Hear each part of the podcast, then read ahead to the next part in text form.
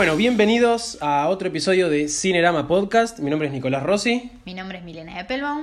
y hoy vamos a hablar de It capítulo 2. ¿sí? Eh, estamos, estamos un poco, queríamos hacerlo antes, pero bueno, estamos con un par de temillas Sí, eh, sí. de mudanza, De viajes. de viajes, pero, pero bueno, pudimos encontrar un huequito, así que vamos a hablar, esperemos que, que podamos a- a- abordar todo lo que queremos abordar y, y hablar un poco de eso. Sí, aparte está bueno haber dejado pasar unos días porque es como salís del cine, está súper manija, pero hay cosas que hay que analizar. Claro, sí, nos hicimos unas notitas nosotros para ir hablando un poquito de, de la película, pero primero vamos a hablar sin spoilers, así todas aquellas personas que no la vieron puedan escuchar eh, por lo menos una parte sin spoilers y después ya vamos a meternos un poco más de lleno con eso. Primero, ¿te gustó la película? Sí, me gustó mucho, me gustó mucho. Eh, es como que salí del cine con esa sensación de, bueno, acabo de ver una muy buena peli, entretenida, pero no salí con esa sensación de, bueno, vi algo innovador como la primera. A mí me pasó eso, pero sí siento que es una gran adaptación. A mí me pasa que creo que me pasó lo mismo que con Spider-Man Far From Home. Salí del cine, me encantó, dije, ok, me, me re gustó. Encima a mí me pegó fuerte el final de, de The It. Sí, me- Este. me asusté un poco, dije, ¿qué mierda le pasa? Eh, sí, me, me puse a llorar, pero bueno, pues me pegó personalmente. El tema es que, ¿cómo es? Nada, me pasó como con Spider-Man Far From Home. Eh, la vi, salí del cine re contento, me había re gustado. Y pasados los días y a medida que yo iba haciendo anotaciones para, para el episodio, me daba cuenta de que la película tiene más fallas de las que creía. O no sé si fallas, pero puntos flojos. sí. Este, no como la primera, quizás, que, qué sé yo, es como decís vos, eh, no sé si innovadora sería la palabra Mm. que usaría yo, pero es una muy buena adaptación de la parte de los chicos, que igualmente siempre pasó lo mismo, y es que la parte de los, de los nenes es mucho más entretenida. Sí, por eso yo creo que también es algo que ya viene desde el libro, digo, la película está muy bien, el tema es que se, o sea, se están basando en un libro donde la segunda parte es más flojita. Sí, sí, bueno, el libro en realidad va saltando temporalmente y vos vas leyendo de los nenes y de los adultos constantemente. Y bueno, el hecho de tener que separarlo en dos películas está bien porque, bueno, te deja eh, abordar bien, bien todas las cosas que querés. Pero pareciera como que se quedaron con, con cosas que querían contar de los chicos o querían meterlos a los chicos en esta película Sí, porque es lo que garpó en la primera. O sea, la, la gente se, se enamoró de los pibitos y Sí. la rompieron, entonces los metieron ahora de vuelta. Que está bien, sirven para justificar un par de cosas de la película, pero me parece que no le dan como el mérito que le tienen que dar a los actores grandes. ¿Qué sé yo? No sé. Sí, a ver, o sea, en cuanto al cast de los grandes, me parece que está increíblemente bien, o sea, más allá de que son bastante parecidos, Sí. se nota que los tipos, o sea, quisieron imitar la personalidad, los gestos, todo de los pibes, y la verdad que se renota. Sí, yo vi una entrevista de Andy Muschietti que decía justamente eso, que habló con los actores, no les dijo exactamente lo que tenían que hacer para parecerse a los actores, a los chicos, Sí. Pero eh, nada, que, que ellos vean la película y que traten como de imitar, capaz, no sé, Eddie, que es un chico muy acelerado, hipocondríaco. Bueno, el de Eddie me parece que es uno de los mejores. Sí, sí, olvídate. Y bueno, Stanley también. Sí. Son muy parecidos. Sí, es más, hay una escena, eh, volviendo a Eddie, no a Stanley, hay una escena en la que tenés un primer plano de Eddie adulto en la farmacia y después tenés el, como una superposición de planos Sí. en la que está Eddie de adulto y después está llegando Eddie de chiquito a la farmacia Sí, sí, sí. y se, se plasman los dos juntos y, y, y son iguales. Sí, O sea, sí. eso está perfectamente hecho. Sí, bueno, de hecho, también las transiciones de presente-pasado creo que es uno de los puntos más fuertes de la película en cuanto a lo visual, o sea, tiene transiciones súper creativas y originales que a mí Sí, me re no. gustaron. Sí, no, no, no usa o el típico sonido o, o un fundido ni nada. Es como un movimiento de cámara está haciendo ya la transición sin que Sí. vos te des cuenta. Sí, sí, sí. O un corte de cámara o lo que sea, pero Sí, no, a mí, pero a mí se me las parecieron ingeniaron. muy buenos. al principio, toda la primera secuencia inicial, que es cuando conocemos a los personajes de adulto, están todos ligados por unas transiciones que, mm, que también genera como una unión entre ellos, por más de que estén separados. Claro. Eh, pero bueno, es eso que te digo, ¿viste? A mí la película, a medida que iban pasando los días, me iba dando cuenta que tenían cosas flojas. Sí. Una de esas capaz es la, la narrativa. Eh, esta película, al igual que la anterior, está muy, o sea, los actos están muy divididos. El- los, primeros, los tres actos están muy marcados. Sí. Creo que se da cuenta cualquiera. Sí, sí, no hace falta que sea como Tarantino capítulo 1. No, no, por pero eso. se nota. Se nota, se nota. Y creo que la el segundo acto para mí es el más flojo. Eh, Sí. Sin ahondar mucho, sin entrar en spoilers, pero la, el segundo acto para mí es el más flojo de todos. Bueno, de hecho es el que para mí me pareció el más repetitivo con la primera. O sea, fue como, uh, bueno, o sea, buenísimo lo que estoy viendo visualmente. O sea, por lo menos es algo medio repetitivo con hallazgos visuales interesantes, pero es un poco de lo mismo. Sí. Entonces me, me pasó eso. O sea, digamos, creo que en términos generales me parece que todos pensamos que la 1 está un poquito mejor en varios aspectos. También porque suele pasar eso igual. Sí, Eh, bueno. Uno, además, pensemos algo. La 1 tenía cero O sea, vos ibas al cine con cero expectativas o con unas expecta- pe- expectativas medianamente normales si leíste el libro y sabés con qué te vas a encontrar o viste la Sí. miniserie antes. Eh, pero ibas y ya está. Y si te gustaba, perfecto. Y si no te gustaba, también. Sí, acá estábamos todos más hype que, no sé. Sí, por eso. eh, porque vos decías, ok, si la primera fue así, la segunda tiene que ser mejor porque están los adultos y van a poder hacer más cosas eh, sangrientas. Que sí, lo hacen. Hay un montón de escenas bastante morbosas. Sí. Eh, a mí personalmente me gustan porque me gusta porque It es eso, o sea, eh, valga la redundancia. It es eso. Sí, pero digo, It es. Esa esen- la esencia de It es eso. El, Claro. el- es un personaje macabro que se come chicos. Entonces, no me parece que esté mal. Pero lo que sí me molestó de la película es que alivianaran muchos momentos de tensión o de terror Sí, sí, con obvio. comedia. No, la comedia, a ver, digamos, como que hoy en día siento que mucho, o sea, la comedia se mete en todos los géneros, ¿entendés? Desde acción, terror, suspenso, que a la vez está bueno. Digamos, ahora se me vienen otras pelis la cabeza como, no sé, Get Out, que también es terror, suspenso, As. O sea, la comedia sirve en algunos momentos, pero a mí me pareció que la usaron muchísimo mejor en la primera. O sea, estuvo como el punto justo medio, ¿viste? Y acá me pareció un poco excesivo. O sea, realmente cortaba como momentos de tensión en los que, a ver, no te digo que yo no me haya reído o no me haya salido una mueca en esos momentos, pero digo, capaz quería como dejar la tensión y, y ver qué pasa, ¿entendés? Como que en muy pocos momentos se logró y podrían haber sido más. No, por eso, más que nada llegando al final de la película, que es cuando eh, Sí. el clímax y, y toda la parte, cuando ya eh, el enfrentamiento final y qué sé yo, hay muchos momentos así, medio comic relief, por decirlo de alguna manera, Claro. que no, para mí no pegaban, Sí. eh, no iban, no tenían que ir. Está bien que vienen muchos de la parte de Richie, que es el personaje más gracioso, Sí. pero sacalo, no, lo, no, no metas esos bocadillos porque la gente está agarrada al asiento viendo qué está pasando y de repente tenés esos comentarios que para mí no vienen a cuento y, y te la bajan un toque. Claro que está bien, capaz pegan más con todo lo que fueron los nenes, ponele por una cuestión de, bueno, son pibitos, Mm. capaz acá de más grande uno dice, bueno, capaz no hacen tantos chistes, pero sí, me pareció como un poco excesivo realmente. Este, no sé, si querés, antes de entrar en spoilers, podemos hablar un poco de los, de los personajes. Ujú, Dale. Este, nada, no sé cuál te pareció el mejor para vos.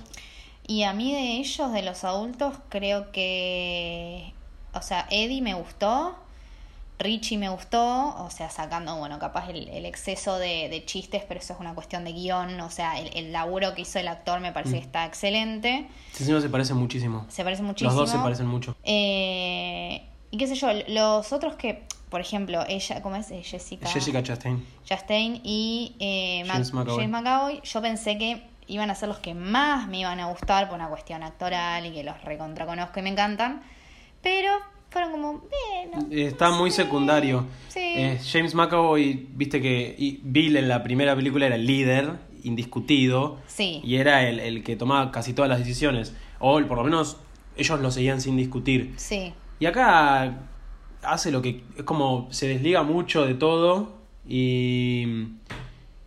Y, y eso también hace que no, le, no tenga tanto protagonismo. Uno pensaría, bueno, es James McAvoy, ¿viste? Claro. Es como la ficha importante, junto, sí. junto con Jessica Chastain, que son como los dos más conocidos. Sí. Pero eh, se quedan un poquito atrás. Sí, a ver, nadie discute que sean dos actorazos, No, no, no, pero obvio. digamos, el guion me parece que no le favoreció tanto a los personajes como yo creía que los iba a favorecer. Sí, igual hay que, o sea, hay que convenir. Está bien la dosis, a cada, a cada personaje se le da su momento en pantalla. Eh, Sí, sí, cada uno tiene, justamente en el segundo acto, cada uno tiene su momento para, mm, para que lo conozcamos un poco más y qué sé yo. Pero me parece que eh, en cuestiones generales, los que, los que mejor me, o los que más me gustaron a mí, por lo menos, fueron Eddie y Richie también. Sí, Este, no, porque entre ellos hay una química muy buena. sí, sí. Ya desde la primera, eh, los actores chiquitos tenían una muy buena química, pero entre ellos dos hay una química espectacular, porque todo el tiempo se están haciendo jodas y todo el tiempo sí. Hay chistes. Este, y nada, me, me gustó mucho la química entre ellos, eh, cómo, se, cómo se putean y cómo se Mm. insultan entre ellos a modo amistoso. Sí. Eh, pero nada, y después está Mike y Ben. Mike y Ben, es Sí. verdad, sí, sí. Que nada, Ben tuvo un cambio radical. claro. Eh, el actor no es conocido, la verdad que no, no lo conozco. Yo no, no, no me sonaba. La verdad que no. Eh, pero bueno, qué sé yo, tiene lo suyo. Sí, pero creo que fue como el más Sí. floji, qué sé yo. Sí, y Mike, bueno, Mike es como, podríamos decir, no, no el líder, pero Mike pasa a tener como una importancia un poco más, eh, un Sí. poco mayor que en la primera. Sí, tiene, claro, tiene más importancia que la primera, eso sí. Eh, pero bueno, qué sé yo, cada uno, viste, digamos, actoralmente hacen todos un muy buen laburo, después es una cuestión de guion, cómo, qué tanto participan, o cómo, de qué forma, y te puede gustar más o menos. No, el tema también es a quién estás interpretando, porque vos pensás, los actores grandes están interpretando a un personaje que ya existe en las páginas del libro de Stephen King, pero ellos están amoldándose a las interpretaciones de los chicos. Claro, totalmente. Y ahora, vos tenés personajes como Eddie, como Richie o como Bill, que tienen cosas destacables. No sé, Eddie es un hipocondríaco, habla muy acelerado, Richie hace chistes todo el tiempo, Sí. eh, Bill es tartamudo. Entonces, creo que los actores tuvieron como eh, más oportunidades para lucirse y decir, che, sí, es muy parecido al- a la versión chica Sí. que capaz, no sé, Ben o Mike, que no tienen algo característico que vos decís, ah, sí, mira, este lo hacía también el chiquito, ¿entendés? Sí. No sé, como que no, no terminan de, de lucirse tanto. Claro, bueno, y a mí lo que me parece, lo que me pa- ah, pasó, sobre todo con, con Jessica, es que nada, el personaje de, de Beverly, de chica, me pareció como uno de los mejores. O sea, tiene algo, esa piba, que la verdad que es como que hacías una comparación y decís, o sea, quiero verla a la nena. Donde es como que Jessica, si bien, a ver, es lo que decíamos, a todos les pasaron 27 años en la vida, de que, bueno, por lo poco que sabemos, vemos cachitos, pero la verdad que la, la esencia no la tiene. Entonces, no sé, me pareció, me pasó eso sobre todo con ella.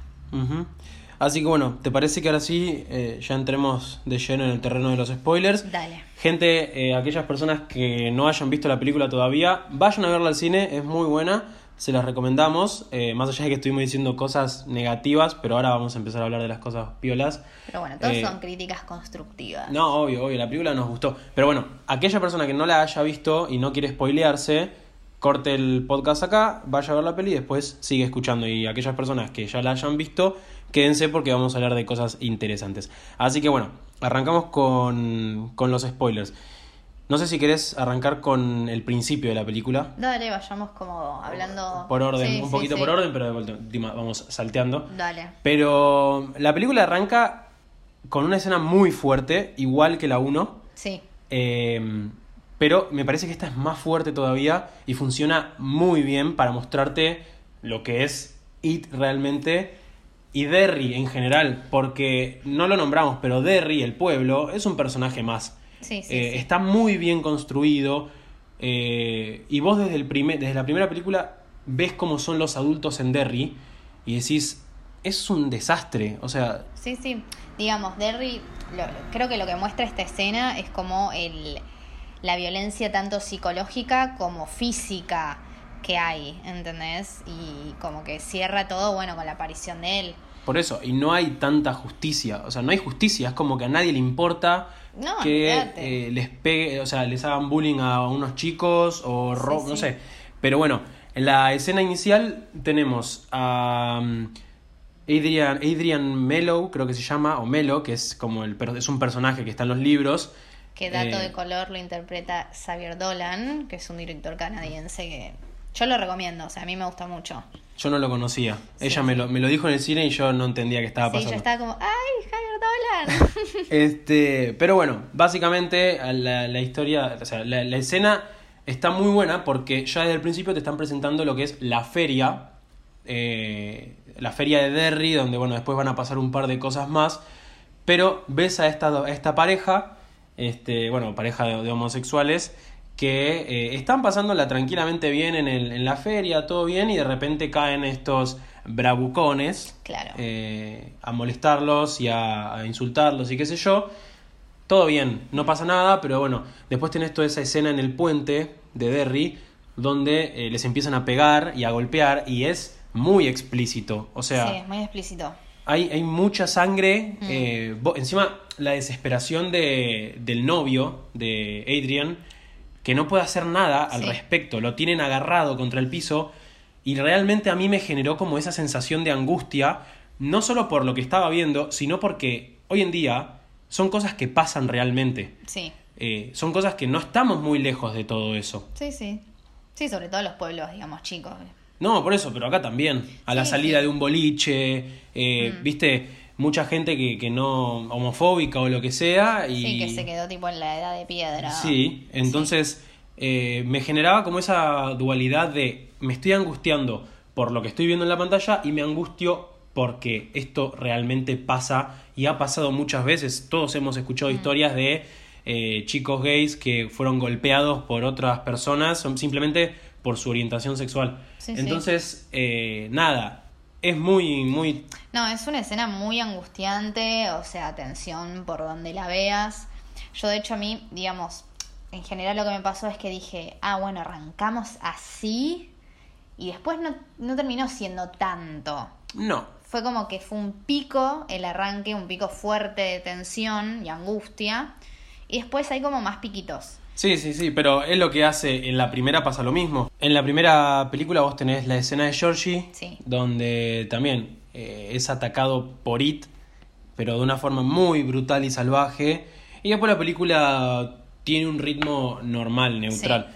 Eh, creo que es como, viste, para captar la atención del público y decirte, prepárate que ahora, Prepárate. ahora se viene lo picante. Sí. Eh, pero bueno, o sea, la, la escena no solo tiene toda esa mm, cuestión sangrienta y social, sino que encima a todo esto sumale que cuando el personaje eh, está medio moribundo, lo agarran y lo tiran al, lo tiran al agua. No, era así. O sea, Y ahí ya decís, ok, listo, acá ya, ya está. ¿qué más puede pasar? ¿Qué más puede pasar? Que aparezca It Claro. y le muerda una tetilla y se lo coma, ¿entendés? O sea, Mm. este, ahí ya vemos el primer vistazo, vistazo de It y decís, qué bien. O sea, Bill Skarsgård es... A mí me encanta. Sí, eh, la es, es un genio, es un genio. Ese ojito que se va para cualquier lado.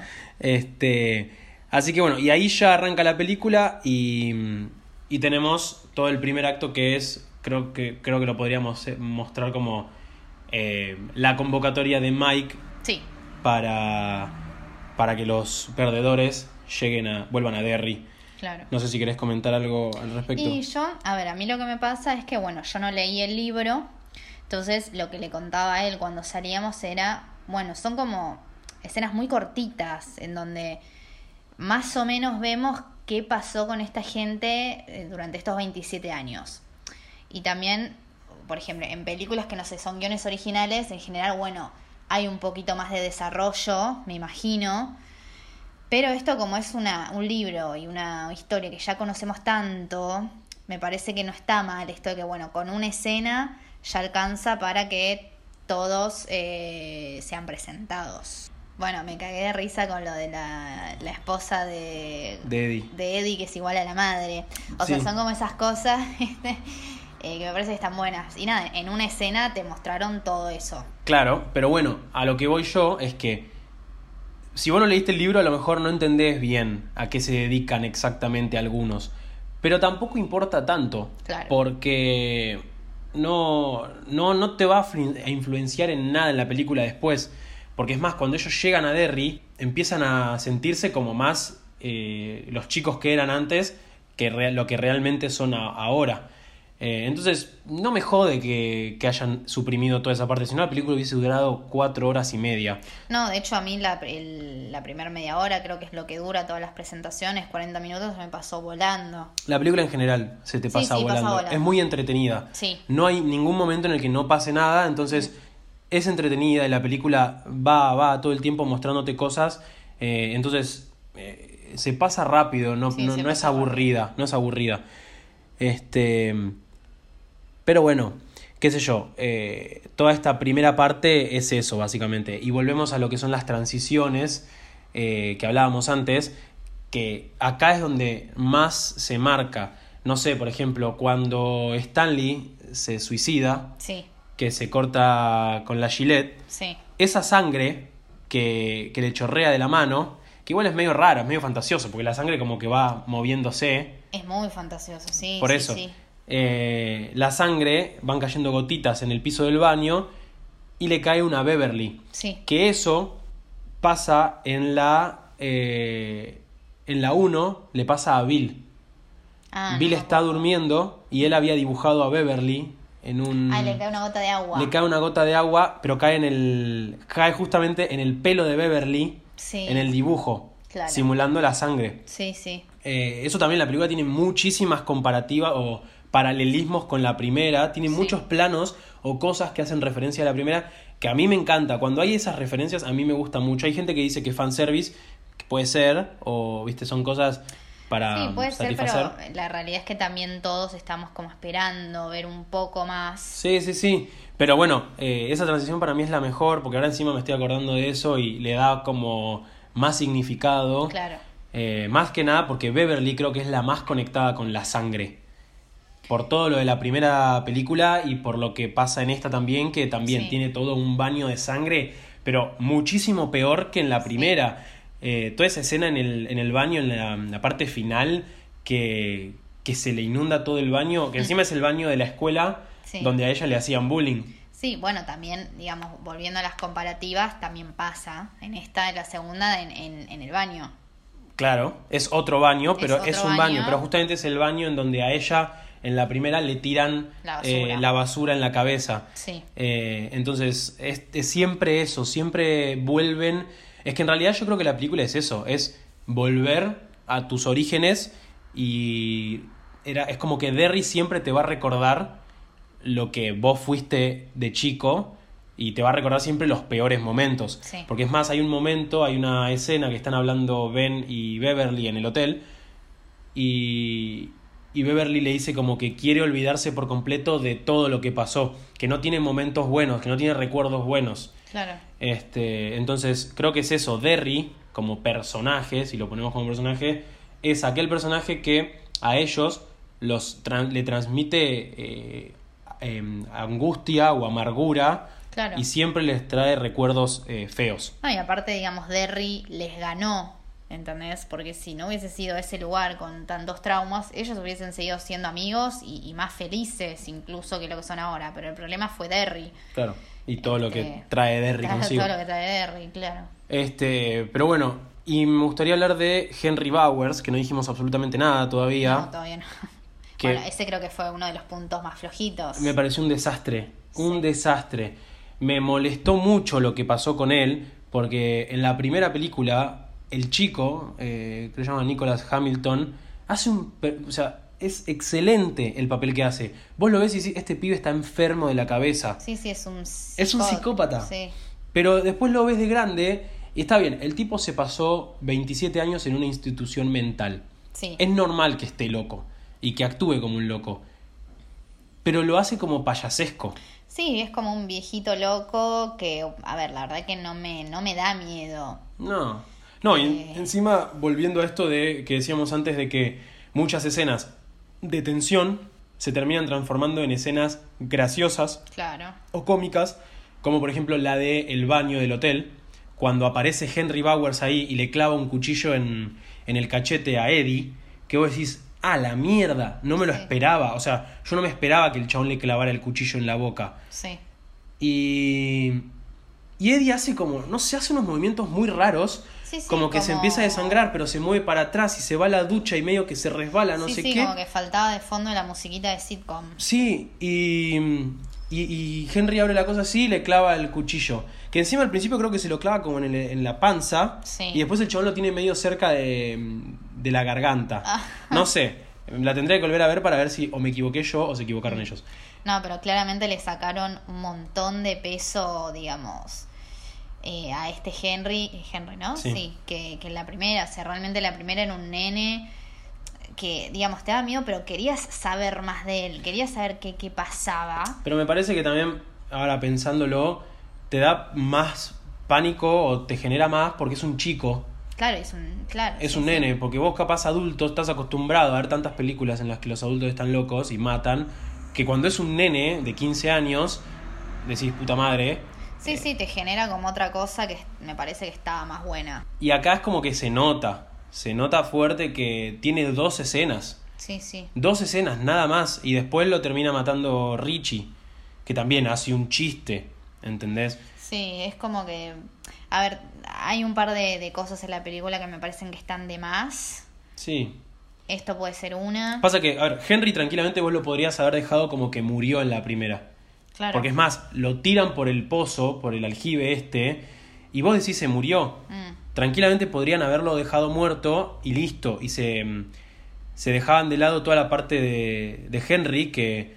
Sí, no, no, ¿Qué no yo? suma para nada. De No. hecho, me parece que resta un poco. Y resta a esto que te digo yo, a esto de la tensión. Sí. Eh, pero bueno, a, a ver, hay otro momento que también me pareció medio what the fuck, que es eh, cuando Eddie adulto va a la farmacia, baja y se encuentra con la madre en esta camilla y que se encuentra con el leproso y que es como que tiene la batalla, la, la venganza con el Sí. leproso, que me pareció espectacular que lo empieza a ahorcar y Eddie se da cuenta realmente de que le está ganando a su mayor miedo, que son las Sí. enfermedades y, y todas las bacterias y todo eso, lo está ahorcando, lo está ahorcando, decís, acá le gana, y el leproso le vomita, y suena una música de fondo clásica que, perdón, no sé si yo no la casé, pero no me pareció totalmente de más. Sí. Fue como que al editor se le escapó eso y Pero nadie se dio cuenta.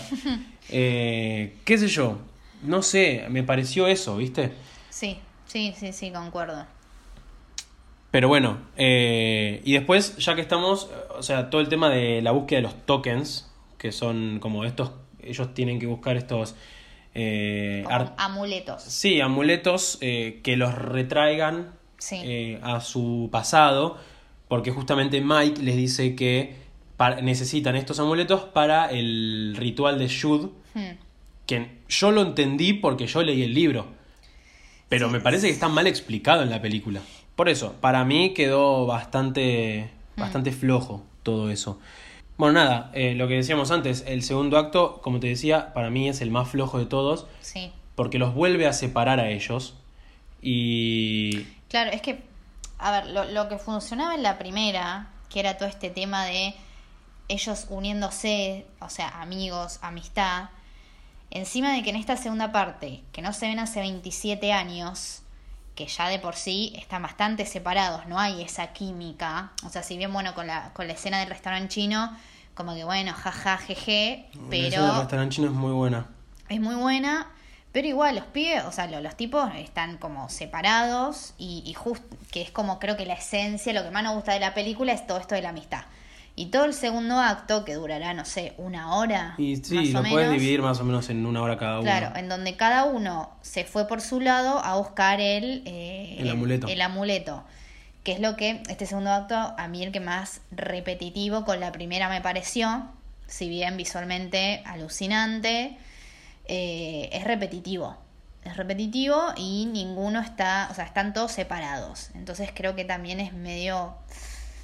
Yo creo que lo, que lo que pasa acá, y acá es justamente lo que decíamos antes de la explotación de mm, los personajes chiquitos, es que era el momento preciso para poner escenas de los chicos, porque te estaban mostrando flashbacks de aquel momento de la primera película en la cual ellos se pelean después de haber estado en la casa abandonada y pasan unos pares de meses en los que vos no sabés qué pasa con ellos y cada uno hace su vida. Sí, Entonces, eh, justo se da la casualidad de que todos estos tokens o amuletos eran eh, en ese momento. Eh, eran cosas importantes que pasaron cuando ellos estaban Claro, separados. Creo que también ahí está el paralelismo, ¿no? De Mm. que ellos estaban separados, ahora los tienen que buscar separados, cada uno Claro. por su cuenta, y después volverse a unir. Igual, por ejemplo, si tengo que elegir una escena favorita, yo creo que me quedo con la de Jessica, bueno, con la de Beverly. Sí, Creo que fue como la mejor lograda. También lo que cagó un poco fue que esa escena la vimos antes de que se estrene la peli porque estaba como en un, en un en tráiler. un tráiler. Sí, en el primer tráiler mostraban toda esa escena y hace que se pierda la, la atención porque ya sabes lo que va a pasar. Claro, pero igual me pareció como fue mi favorita de, de todas eh, en esta como secuencias de buscar los, to- los totem. Sí, yo creo que son escenas que pueden funcionar tanto juntas como separadas. Mm. Porque pueden ser historias cortitas de Claro. cada uno o el conjunto de, ok, están buscando los tótems para después reunirse de vuelta. Mm. Que justamente eso es lo que pasa en la cuando se pelean y se separan. Ellos se separan y después se vuelven a reunir por un bien común que es vencer a, a It. Sí. Siempre es lo mismo. Entonces eh, pasa eso. Pero lo que pasa en la escena esa, que es algo que quiero comentar, que me molesta, y es que mucha gente se queja o dice, no, no me da miedo, me da gracia.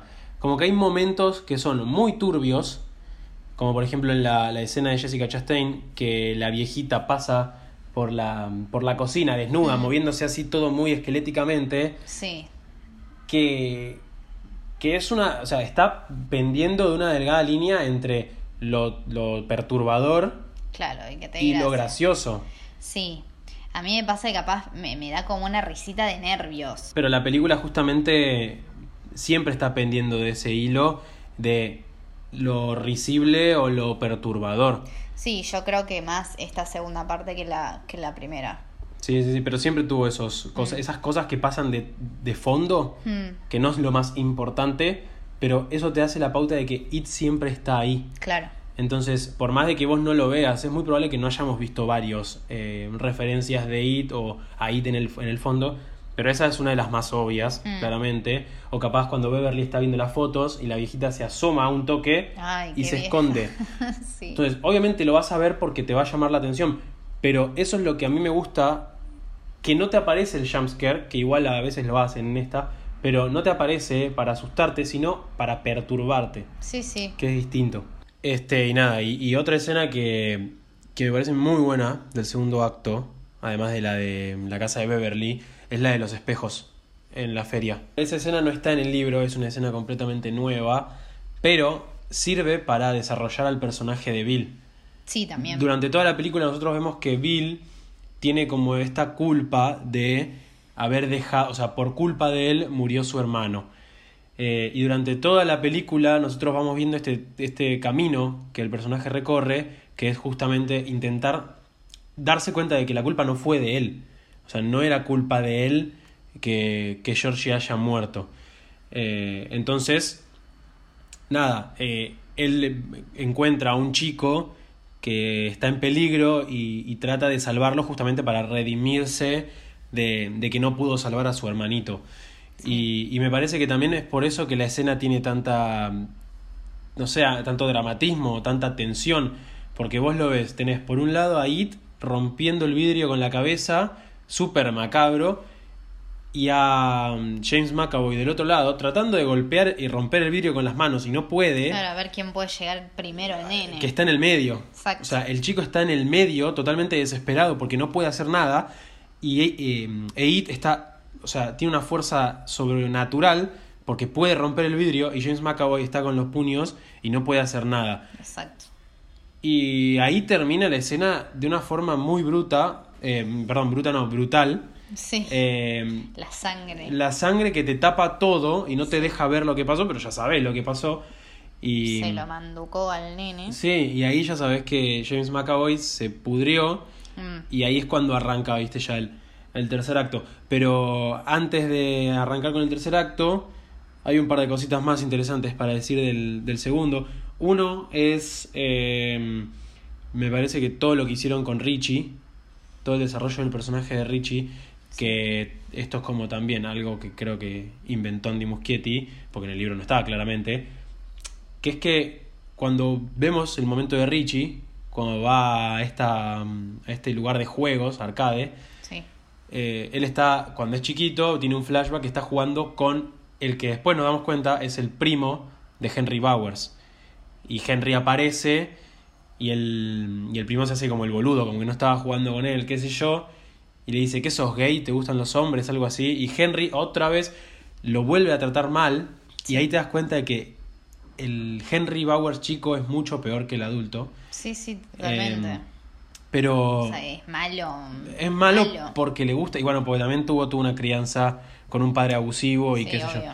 Pero a lo que voy es eh, a Henry, a Henry, a, a Richie. Que ahí te empezás a dar cuenta de que Richie puede ser que eh, tenga vergüenza de justamente su orientación sexual. No, es que, es que claramente tiene sí. vergüenza, o sea, en el- digamos, en, en el contexto que está, un pueblo chico, o Sí, sea, donde- Terry, Henry Bauer. Sí, sí, donde a los negros los trata, o sea, hay mucho racismo, mucha homofobia. es como un pueblito. Sí, quedado en el atrasado. tiempo, quedado en el tiempo. Y, y nada, y, al princi- y ahí es como que se empiezan a ver las primeras mm, partecitas de eso. Este, y después, claro, It se lo empieza a decir, como que él sabe su secreto, Sí. ¿viste? Eh, y, te- vos empezás a decir, ok, sí, está bien, Richie es gay. Pero después lo que tiene es que te muestra que Richie está marcando en el puente donde, mm, creo que se llamaba el puente de los besos o algo así, Sí, que es donde está marcando la R suya más y no sabemos quién. sí, sí. Entonces, Que yo, de hecho, o sea, claro, fue algo que pasó en la primera película. en teoría, claro, que nosotros nunca vimos. Claro. Eh, y yo dije, ok, era Stanley para mí.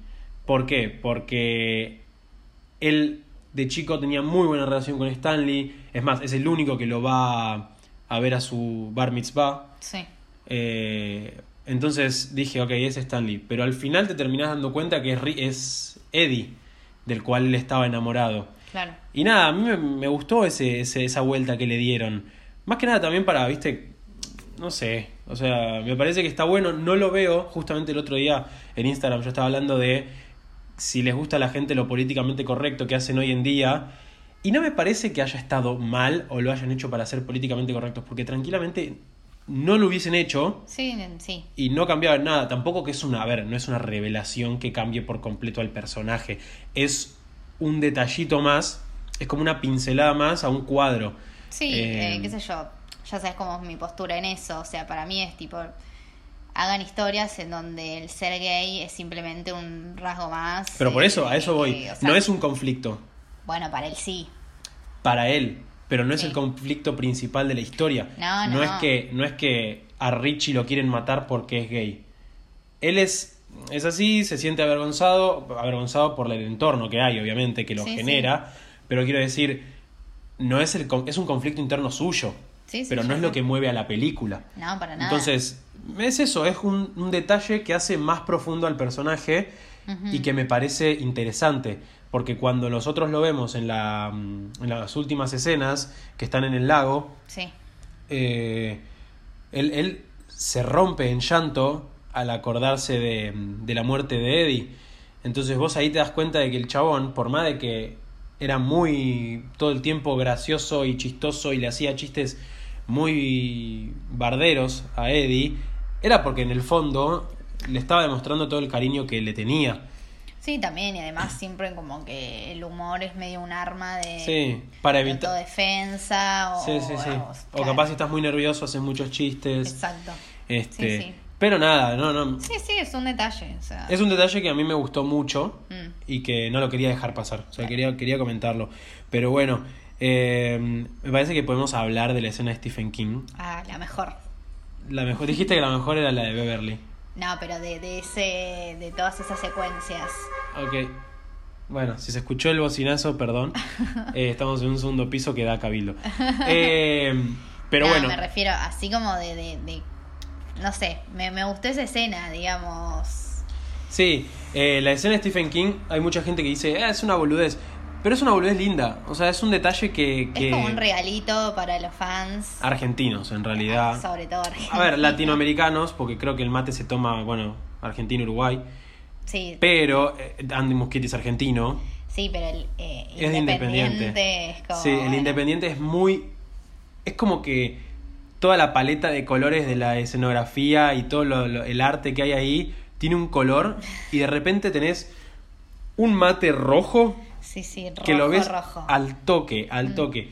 Y es como que se te escapa la, la risa. Y encima a todo esto sumale que el vendedor de la tienda es Stephen King.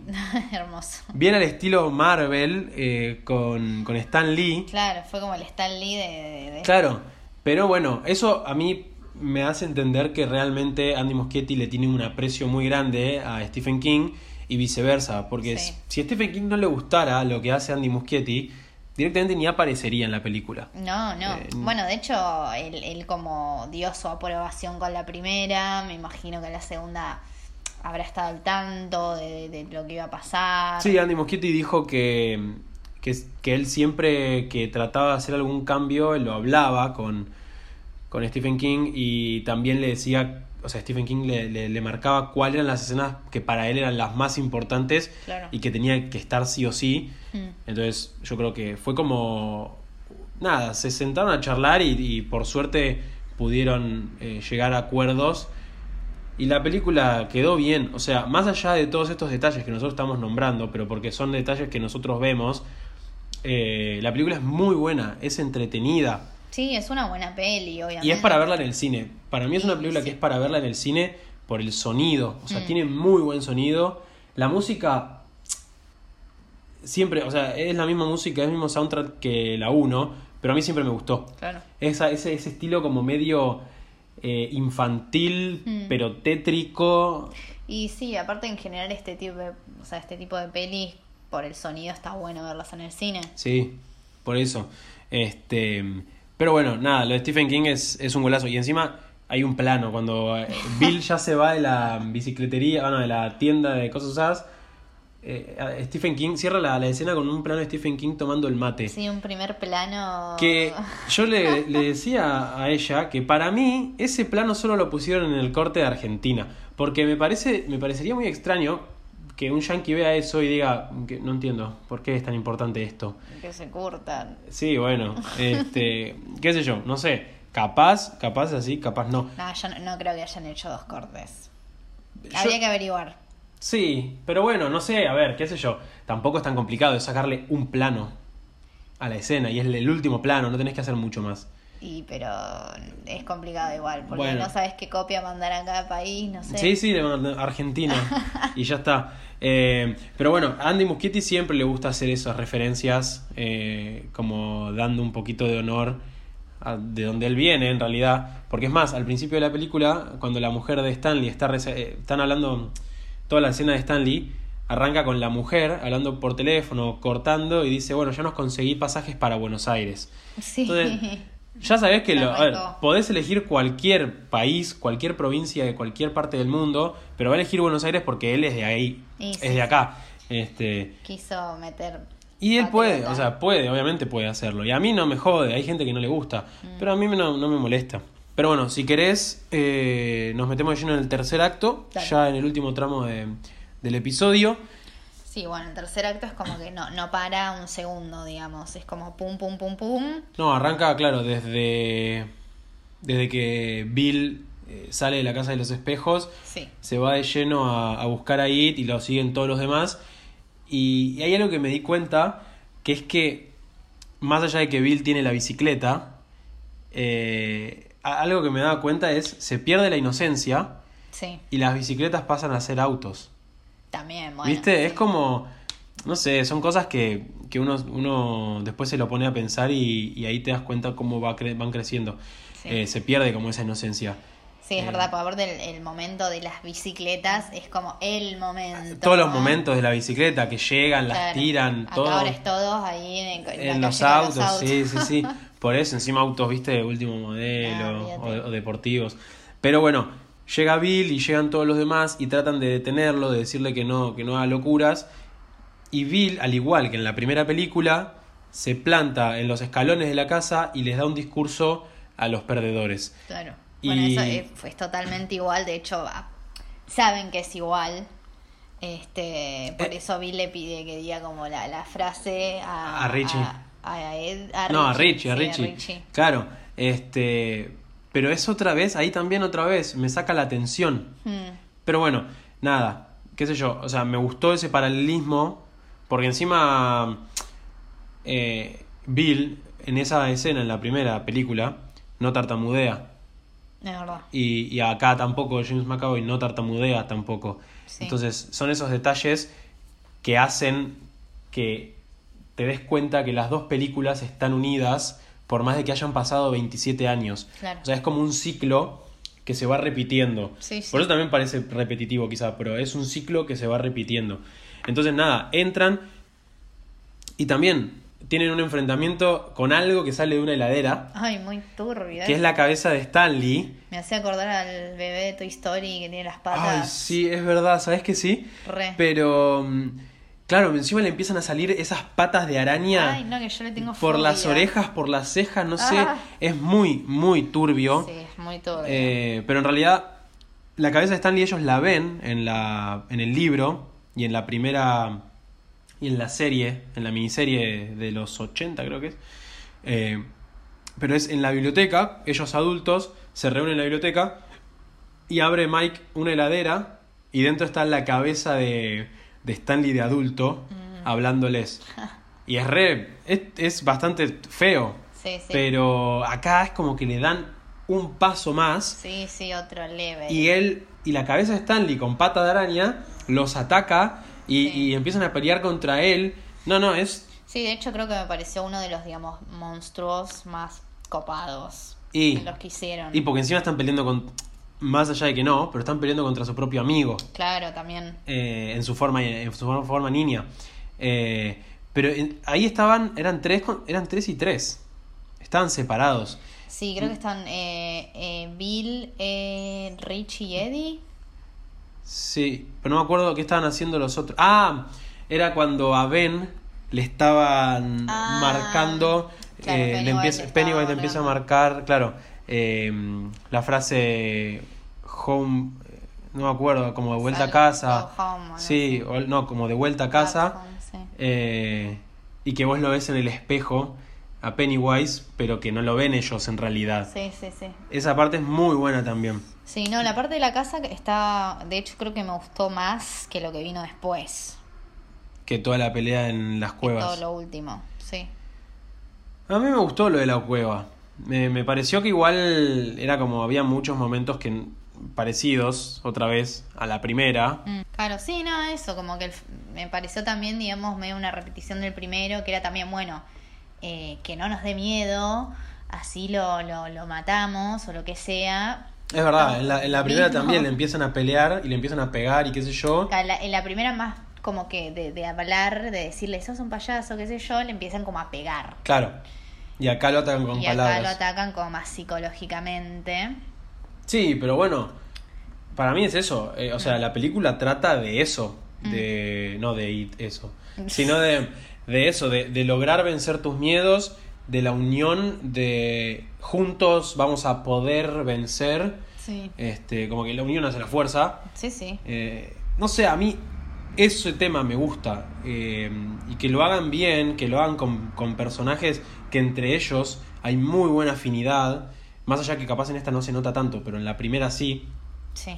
Eh, no sé, a mí me, bueno, ya lo dije antes, la película me emocionó porque me toca todo el tema de la amistad y, y eh, a mí, no sé, me pegó fuerte, pero cuando toca esos temas y está bien tocado, es, es, es lindo. Este, Sí, sí, está bueno. Hay como una connotación emocional importante por todo esto justamente, o sea, la amistad, los recuerdos, superar tus miedos, o sea, eso está buenísimo. Qué sé yo, a mí hay cosas que digo, no es culpa de la película, me parece que también el libro es así, Mm. digamos, yo capaz si leo el libro digo, mm, capaz la segunda parte me parece repetitiva. Y bueno, sí. Este, Pero es una buena película y la verdad que es para recomendar. Por eso. Pero bueno, antes de terminar, eh, me gustaría hablar de capaz las escenas por separado también de ellos eh, cuando están peleando con Pennywise. Sí, Que bueno, justamente los separa a casi todos. sí. A Beverly se lo lleva para un lado, a Ben se lo lleva para el otro, a Bill para otro, a Eddie con Richie y Mike, no sé, Mike queda ahí.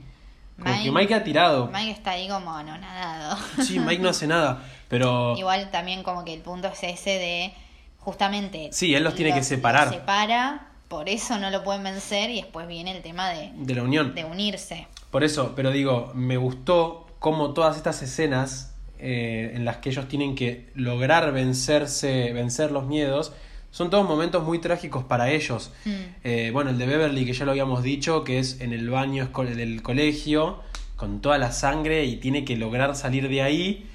Y del otro lado, como que están unidos por... Es muy bueno eso. Sí, como que no sé cómo están compuestos exactamente, pero Beverly está arriba Sí, y Ben está abajo y, y Ben se está ahogando en tierra Sí, sí. en la casita esta que había hecho él, la casa club.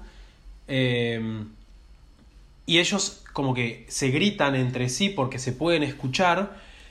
Y no sé, pero me re gustó que Ben ahí le dice todo a Beverly, todo lo que realmente siente, y le empieza a recitar este poema que él escribe Mm, sí. en la primera película, y ahí Beverly se da cuenta de que era Ben en realidad el que le había escrito. Tardó un poquito. Tardó un poco, pero bueno, y ahí la, la película, la película, la escena termina con ellos dos, viste, Beverly rompiendo la puerta. Ah, que encima me había olvidado, pero eh, empiezan a aparecer personas en la puerta, ¿viste? Sí. La bully, eh, Henry Bowers, el padre. Y que Henry Que Henry dice, la- la- "Here's Johnny". Sí, here's Eso, eso, Johnny. eso me gustó, me gustó mucho.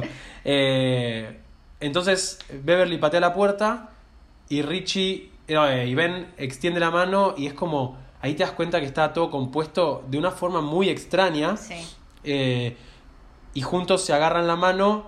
Qué fuerza que tiene Beverly eh, para fuerza, levantarlo, che. para levantarlo a Ben, pero bueno. eh, y ahí no se besan, no, no, no se besan, se besan en el final recién. Se besa. En el final, en el final. Este, que, que encima Bill los ve así y medio que se ríe y dice, está bien, está bien. Está bien. Yo estoy casado, igual estaba casado. Es verdad, es Estaba verdad. casado. Pero bueno, eh, y después tenés la escena de Bill justamente que está en el sótano de su casa Sí. y que es como revivir el momento en el que de la primera película que Bill baja y está Georgie. Mm, También es muy fuerte esa escena. muy turbio. Porque Bill le dice a sí mismo, o sea, se dice a sí mismo que no fue su culpa, que no, no. O sea, porque bueno, se descubre que en realidad Bill no estaba enfermo, se estaba haciendo el enfermo y no quería salir a jugar con su hermanito y qué sé yo. Y James McAvoy, para diferenciar, le dice al Bill chiquito, no fue su culpa, Mm. simplemente era un día en el que no quería salir Claro, y eso. ya está, y no, no por eso... Ver, le, le dijo lo que a él le hubiese gustado Que que, le digan de chico y qué es lo que le tienen que decir porque realmente no, no fue su culpa. No, por eso, por eso. ¿Quién se imaginaría que vas a salir a andar en barco, eh, a un barquito y te va a matar un payaso? En una alcantarilla. Por eso. Entonces, nada, y, y lo tenés ahí a Bill chiquito apuntándole con, con el arma de matar ganados, que es la que usa Mike, y le intenta disparar a, a James McAvoy y no puede. Sí, Porque, porque Bill Grande ya sabe, o sea, ya está totalmente seguro de que no fue su culpa. claro. Y, y te das cuenta de que el chabón ya dijo, ok, listo, eh, lo superé. Y cuando le saca el arma y le pega un tiro en la cabeza a él mismo de chiquito, Sí, es todo muy surrealista, Sí, es muy buena. pero tiene toda una connotación, tipo, tiene todo un significado que es vencer a, o sea, como a tus traumas Claro. infantiles, ponele, eh, o tus problemas que tenías de la infancia. Superarlo por completo y, y ya. Es lo mismo con, con Beverly y con, con Ben. Los Sí, dos sí. están superando sus traumas. pero con Bill es con el que más se nota, porque se Ah, está enfrentando a sí mismo. Sí. Porque en realidad el, el enemigo de Bill era él mismo. Sí, sí, fue como el, el único que realmente tuvo una como un, un encuentro con su yo chiquito. Claro, por eso. Sí. Eh, y nada, y después tenés el momento emotivo que, bueno, capaz te la podías llegar a ver venir, que es cuando mm, Richie es absorbido por las luces de la muerte y Eddie lo salva, eh, lanzándole, tirándole la lanza, Sí. Y vos decís, creo que lo maté, que Eddie le dice, creo que lo maté a Richie, y ahí It le ensarta... mm, Yo encima no me acordaba que pasaba eso. Dije, ah, yo, yo, lo, yo lo estaba esperando, yo lo estaba esperando, pero podría haber sido mejor, porque digo, se nota, o sea, si tenés un poco de experiencia de ver tantas películas así, eh, vos sabés que cuando, viste, uno salva a otro y le dice, no, ya está, ya está, ¡pra! Viene la... La- le clavan la, le clava la, no sé, como la, la pata esa que tenía Sí. Y lo hace mierda. Este, y ahí es cuando Richie se da cuenta de, de todo lo que está perdiendo. Claro. Este, y él no lo quiere dejar, o sea, no, no quiere dejarlo a Eddie, por nada en el mundo lo quiere dejar. Eh, y ahí otra vez te das cuenta de todo el cariño que él le tenía. Sí. Eh, y todo lo demás le decían, tenemos que irnos, Claro, ya no, no había forma. no hay forma. Eh, pero nada, eso, o sea, a mí me parece que la última parte de la película tiene toda esta carga emocional, de acción. Mm. Son muchas cosas que, nada, a mí me pareció la mejor parte. Sí, digamos, a partir de, de la muerte de Eddie, medio que realmente Sí, se pusieron... hay tensión. Sí, sí, también, sí. también porque, digamos, el personaje más comic relief, que era Richie, Sí, pierde lo que más le importaba. como el orto, entonces no se le va a escapar un chiste. No, no, no, por eso, pierde lo que más le importaba. Eh, y ahí es cuando realmente eh, se dan cuenta de lo que tienen que hacer para poder ganarle eh, a Pennywise. Que es justamente esto, enfrentarlo y decirle no te tengo miedo, Sí. no sos real. O sea, bueno, él sí, el ente es real, pero quiero decir, todo lo que representa no es real. Sí, y, y ahí es cuando se empieza a achicar y, y lo hacen mierda. sí, total. Este. Que encima es como muy macabro porque le queda la cabeza grande Sí, y el cuerpo un- medio- Es como de Deadpool. sí, como ¿viste? un bebé viejo, no sí, sí, sé. eh, como Deadpool cuando le cortan la, la mano que tiene, o las patas en la Sí. dos. Eh, pero bueno, y después nada, el, el- el epílogo o el final, que ahí tenés otra referencia, otro paralelismo a la primera, Hmm. que es cuando están en el acantilado, en los Barrens, Sí, eh, que Beverly se tira primera sí, sí. Es igual, es el mismo Es plano. igual. Es desde arriba y tenés a los chicos ahí y Beverly tirándose primera. Y nada, es justamente otra vez, vuelven a un, a un punto en el que todos estaban juntos y todos estaban contentos. eh, y nada, y termina justamente con la con el llanto de Richie de que Sí. no de que lo extraña Eddie, qué sé yo, va dolido por la muerte. Pero bueno, ahí ya me había empezado a emocionar yo. Y sí, después yo ya, ya estabas como quebradísimo. Sí, y después ya mm, ahí te das cuenta. No, mentira, cuando están leyendo la carta. El final final, que a todos les llega una carta de Stanley, que qué paja tener que escribir a mano todas las cartas uno Sí, por te la regalo. Eh, Stanley, que bueno, él ya sabía que se iba a suicidar porque era la única manera Mm. de que mm, de que ellos pudieran ganarle a Pennywise, porque si Stanley estuviese, hubiese estado ahí, no hubiesen podido estar unidos realmente. Entonces él tenía que correrse Claro. y si no iban todos, tampoco iba a funcionar. Entonces Stanley hizo lo que tenía que haber hecho, Mm. que era, bueno, suicidarse Sí. y correrse del juego y dejarlo a los demás hacer las cosas. Eh, Podría haber fingido su muerte igual. está bien, pero no, no creo que funcione así. no creo que funcione así. Le cagué toda la historia a Stephen King. Claro, Eh, no creo que haya funcionado así. Y, y ahí nada, y ahí todos empiezan a leer la carta que Stanley les escribió y es como que... Es, es raro porque lo empiezan a leer, le- creo que pr- primero es la voz de Stanley, después se sucede la voz de Bill o de Beverly y después son la voz de los chiquitos.